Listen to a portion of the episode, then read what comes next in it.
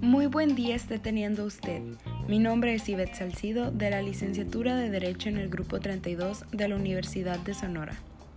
En este podcast abordaré el tema de sociedades en convivencia, específicamente en qué consiste esto y algunos datos relevantes con el propósito de informar a los oyentes sobre dicha ley.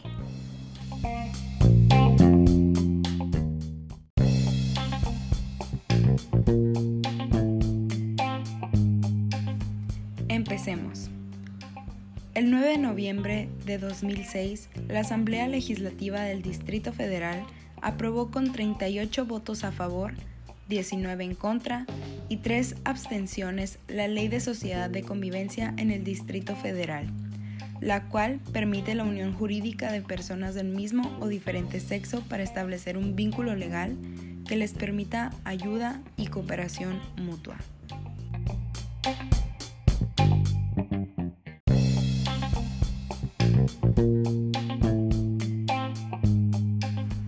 De esta manera, de acuerdo al artículo 2 del Decreto de Ley de Sociedad de Convivencia para el Distrito Federal, la sociedad de convivencia es un acto jurídico bilateral que se construye cuando dos personas físicas de diferente o del mismo sexo, mayores de edad y con capacidad jurídica plena, establecen un hogar común con voluntad de permanencia y de ayuda mutua.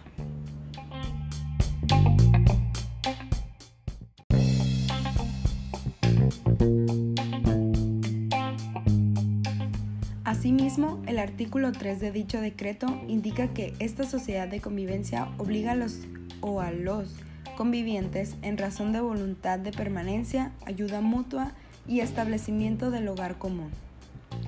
Cifras obtenidas por la agencia Notice indican que hasta el 9 de noviembre de 2008 se registraron 1.022 ciudadanos y ciudadanas bajo esta figura legal con un total de 511 uniones, de las cuales las uniones del mismo sexo constituyen el 97% y el resto, o sea, el 3%, las firmaron personas de diferente sexo.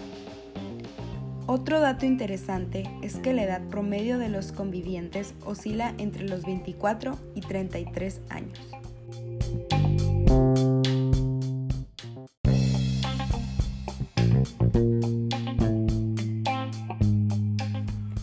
Al igual, el 28% de los y las convivientes son originarios de otros estados de la República.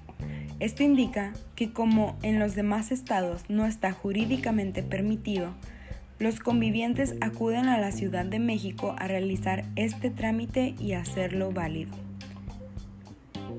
Eso fue todo por mi parte.